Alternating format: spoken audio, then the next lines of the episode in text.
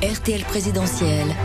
Le petit jury sur RTL. Et alors, c'est Lou et Judith, 12 ans, qui vous interpellent. Très bien. Tout le monde est fatigué la semaine euh, notamment et le mercredi, je trouve qu'il y a beaucoup de devoirs alors qu'il y a des gens qui euh, ont euh, des activités, surtout le mercredi, les sporti- les activités sportives, euh, créatives, tout ça. Dans d'autres pays, ils travaillent beaucoup moins que nous et pourtant ils arrivent à faire des meilleurs résultats que nous.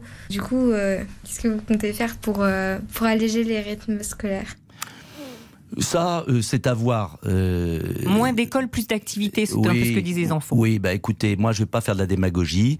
Je pense qu'on peut mieux organiser le rythme et notamment avoir des activités sportives au bon moment. Mais je crois que si on regarde ce que font les petits enfants asiatiques qui sont en train d'être dans les premiers du monde, on a intérêt à dire à nos enfants qu'il va falloir travailler un peu plus, non pas en temps, mais en organisation. Et la première chose à faire, c'est conforter nos enseignants pour rétablir l'autorité dans la classe. Car quand c'est le bazar dans la classe, comme en France aujourd'hui, eh bien, on perd beaucoup de temps. Donc, j'aimerais que les classes soient peut-être plus courtes, mais plus calmes. Très et bien. puis, qu'il y ait le savoir et qu'on fasse pas semblant d'apprendre, qu'on apprenne vraiment. Merci Nicolas Dupont-Aignan. Merci à vous.